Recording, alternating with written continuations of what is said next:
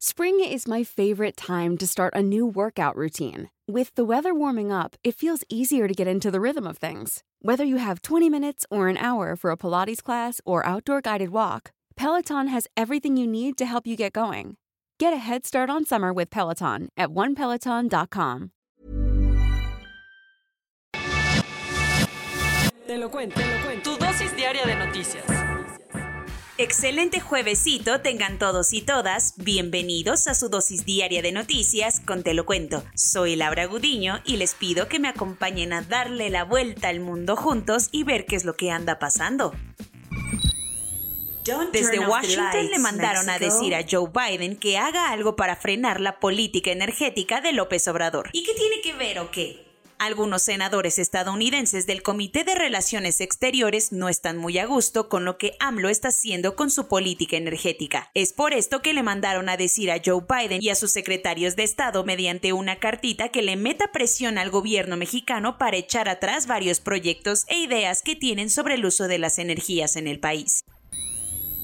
Bueno, pero ¿qué no les gusta? De entrada, no ven con buenos ojos que el presi mexicano ande con el rollo de la soberanía energética y con esta excusa quiera devolverle el poder a las empresas paraestatales y se lo quite a los empresarios que obviamente en gran parte son estadounidenses. Una de sus inquietudes, por ejemplo, es la controvertida reforma eléctrica que apenas se va a discutir y que ya anda en foros abiertos de San Lázaro, la cual pretende darle el 54% del mercado de electricidad a la Comisión Federal de Electricidad Además, les preocupa que quiera regresar al tradicional uso de contaminantes como el carbón y retrase la llegada de las renovables desde el sector privado, amenazando con esto 44 mil millones de dólares en inversión.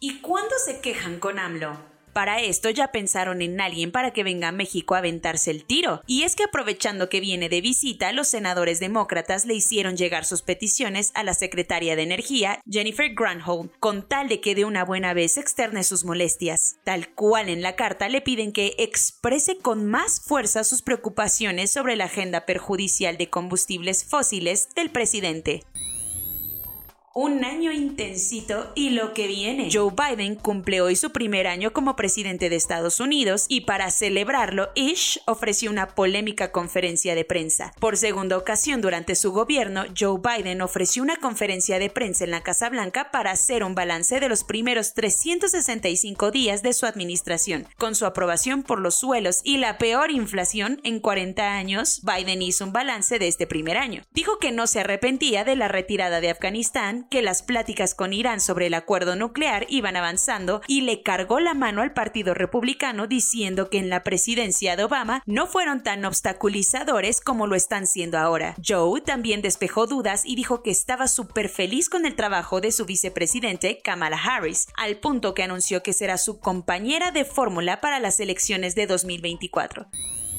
Y lo más polémico, Biden dijo que creía que Putin iba a invadir Ucrania, pero le advirtió a Moscú de las serias consecuencias que una acción militar así tendrían. Lo que es un hecho es que si el primero fue complicado, le esperan unos años candentes al habitante de la Casa Blanca.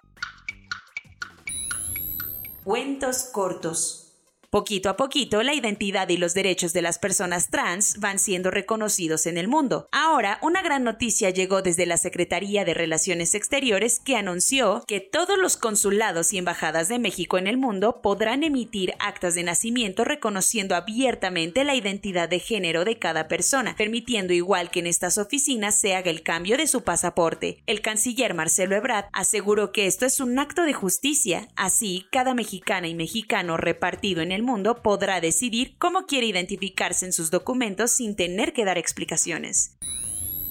AMLO y Morena, con la mano en la cintura, minimizaron los señalamientos por acoso que tiene el futuro embajador en Panamá, Pedro Salmerón. Como ya te habrás enterado, el propuesto representante de México ha sido objeto de varias denuncias públicas por acoso sexual. Recientemente y ahora desde la mañanera, el presidente dijo que si tienen algo que reprocharle, que sea por vía de una denuncia ante el Ministerio Público, ya que todo lo demás son intereses políticos en su contra. Morena, por su parte, informó que deliberó el asunto y que no hay elementos para investigar de fondo a este señor.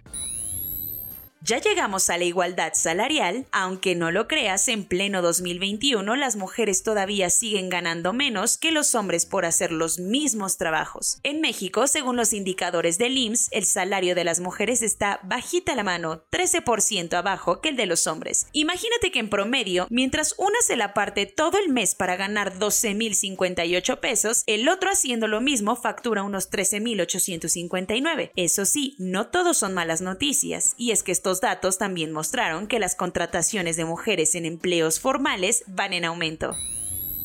Mientras Rusia les quiere meter un sustote, en Ucrania su presidente y expresidente se andan peleando en los juzgados. Y es que la justicia ya se negó a arrestar al expresidente y político de la oposición, Petro O. Poroshenko, a pesar de que así lo quería el actual mandatario, Volodymyr Zelensky. El actual presidente acusa a Poroshenko de traición y apoyo al terrorismo. La decisión judicial fue visto como algo bueno para los diplomáticos y políticos ucranianos, que ven mejor que estos se reconcilien o que al menos le al pleito en lo que se apaciguan las aguas con su molesto vecino. Nuestra queridísima Britney Spears ya no se anda dejando y quiere devolverle a su molesto papá algunas de las que le hizo. Y es que el abogado de la intérprete de Baby One More Time acusó al señor de mala conducta financiera, recordándole cuando contrató una empresa de seguridad privada únicamente para tener encerrada a su clienta. Igual aprovechó para amenazar a su hermana Jamie Lynn Spears, que tal vez la recuerdes como Zoe 101, con tomar acciones legales en su contra por andar hablando públicamente pestes de ella.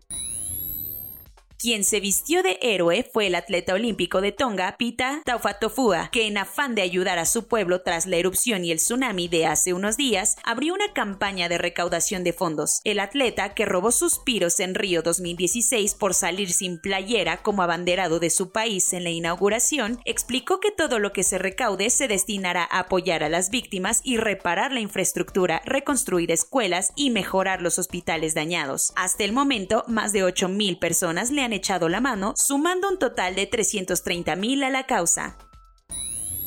Corona News.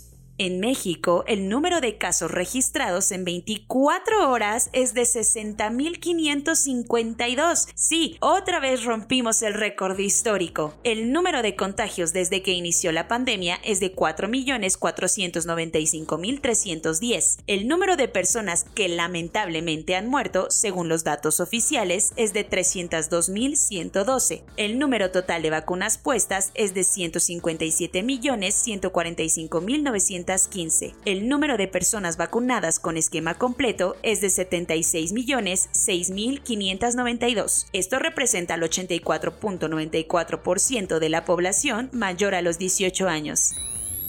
Las ferias de arte, galerías y exposiciones resisten frente al alza de los contagios de Omicron con nuevas medidas y restricciones.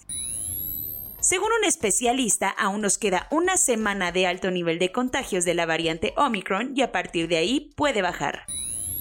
Por no respetar las medidas sanitarias, castigaron al estadio del Necaxa y estará cerrado por 15 días. Aunque los casos positivos de COVID-19 van en aumento, República Checa eliminó la medida de vacunas obligatorias. En Portugal van a dejar que los votantes que tengan COVID-19 puedan salir a votar en las elecciones. En una medida desesperada por no vacunarse, Novak Djokovic compró el 80% de una empresa de biotecnología que desarrolla un medicamento para tratar la COVID-19. Japón decidió poner en estado de emergencia a 13 de sus territorios por el aumento de casos de Omicron, incluyendo Tokio. El gobierno de Joe Biden repartirá mascarillas al por mayor en un programa que busca desesperadamente frenar los contagios.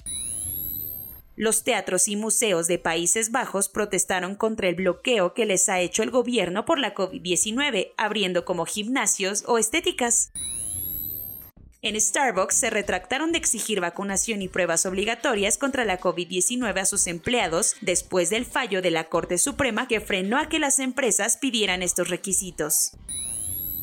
Soy Laura Gudiño y esa fue su dosis diaria de noticias de este jueves 20 de enero. Que tengan un excelente día, cuídense mucho, sigan con sus medidas ante COVID-19 y nos vemos mañana aquí en su podcast favorito, Te lo cuento. También les recuerdo que pueden seguirnos en nuestras redes sociales de Instagram y TikTok.